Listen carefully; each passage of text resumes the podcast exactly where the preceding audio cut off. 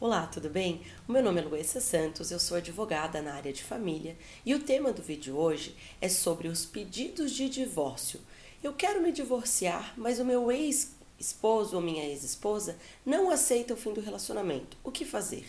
Fique atento então a esse vídeo que eu vou dar todos os esclarecimentos sobre esse assunto e não esquece de nos seguir aqui no nosso canal do YouTube para receber sempre as notificações dos nossos vídeos.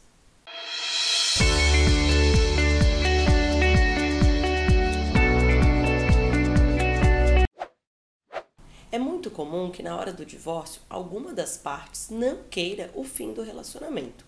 Então é possível, neste tipo de situação, ingressar com o processo judiciário e pedir a decretação liminarmente do divórcio. E o que significa isso? Significa que o judiciário poderá conceder o divórcio sem mesmo ouvir a outra parte para que não precise esperar todo o processo judicial, porque o processo de divórcio muitas vezes ele também vai ter outras situações como a partilha de bens, guarda de menores, pensão alimentícia. Então é uma forma de o divórcio ser decretado antes de toda a tramitação do processo. Porém, isso não é algo consensual entre os tribunais de justiça. Muitos juristas entendem sim pela possibilidade, contudo, ele não é automático.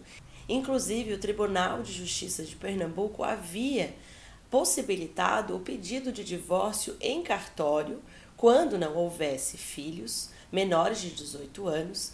Contudo, o Conselho Nacional de Justiça revogou esse provimento.